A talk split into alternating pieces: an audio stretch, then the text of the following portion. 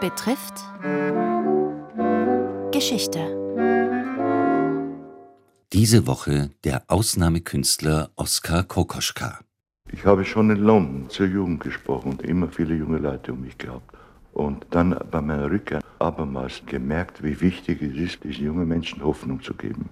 Und habe dann sogar auch eine Schule in Salzburg gegründet, die Schule des Sehens, mit der Aufgabe, den jungen Menschen die Augen zu öffnen, sodass sie einsehen lernen, was sie selber treiben. Oskar Kokoschka leitete bis 1962 seine Sommerakademie, die Schule des Sehens in Salzburg.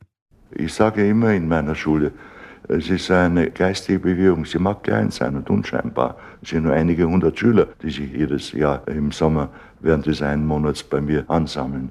Aber diese kleine Bewegung ist genauso wichtig wie kleine Pflanzen oder wie ein Tautropfen. Ein Tropfen hüllt einen Stein. Eine kleine Pflanze kann einen Felsen sprengen. Eine kleine geistige Bewegung kann vielleicht Wunder wirken. Heute Kokoschka als Vorbild. Die Kunsthistorikerin Bernadette Reinhold über seine Rezeption Kokoschka war einerseits für die junge linke Generation, die sogenannten 68er, eine Leitfigur in politischer Hinsicht.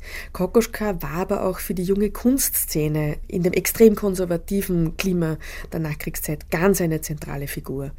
Unter anderem oder insbesondere von den Wiener Aktionisten, hier kann man Hermann Nitsch und Günter Bruß vorrangig nennen, die in Kokoschka als einen ja, vor Vorfahren, einen Grundahn der radikalen Kunst sahen und auch in dem, dass er radikal seinen Weg einfach weiter verfolgt hat.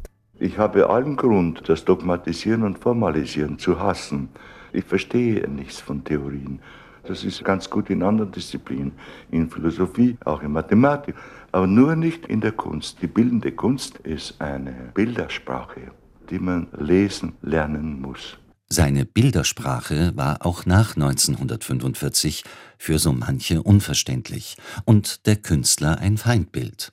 Bernadette Reinhold. Während Kokoschka international nach wie vor im Kanon der Moderne seinen fixen Platz hat, muss man sagen, dass viele immer noch mit seiner Kunst, mit der Brutalität oder der Radikalität seiner Kunst große Probleme haben. Wenn wir an die bekannte Trias Klimt, Chile, Kokoschka denken, so tut sich das Kunstpublikum sicher bis heute schwer mit seinen, auch seinen frühen Porträts, während im Gegensatz dazu auch ein radikaler Schiele, aber doch in einer höheren Ästhetik rezipiert werden kann. Kokoschka hatte in vielen Kreisen mit seiner Kunst einen schweren Stand in Österreich nach 1945. Das beste Beispiel 1973 wurde in Pöchlern im Geburtshaus Kokoschkas ein Museum eröffnet. Die Oskar Kokoschka Dokumentation wurde begründet und bei den Eröffnungsfeierlichkeiten im Juli 1973 trat eine Liga gegen entartete Kunst auf den Plan. Sie protestierte gegen Kokoschka, gegen seine Kunst, die in ihren Augen als entartet galt und auch, wir kennen das Argument nur zu gut, dass Steuergelder für diese Art von Kunst auch eingesetzt wurde. Ein politisches Bild ist für mich nicht im Sinne eines Pamphlets zu verstehen. Ich will ja nicht Menschen oder Gesellschaftsordnung verbessern, aber ich habe das Recht zu sagen, was ich mit eigenen Augen sehe. Ich will ein Zeugnis ablegen. Wer war Oskar Kokoschka? Er war für das 20. Jahrhundert sicher einer der zentralen Erneuerer der Kunst, eine radikale Stimme, ein radikaler Künstler. Dabei hat er sich aber nie in Schwarz-Weiß-Malereien eigentlich verfangen lassen. Zugleich ist Kokoschka als politische Figur ganz zentral, als Antifaschist, aber auch sein durchgehender Einsatz in einem humanistischen Sinn für eine menschlich gelebte Gesellschaft in der Schwache, Ausgegrenzte ihren Platz finden sollten.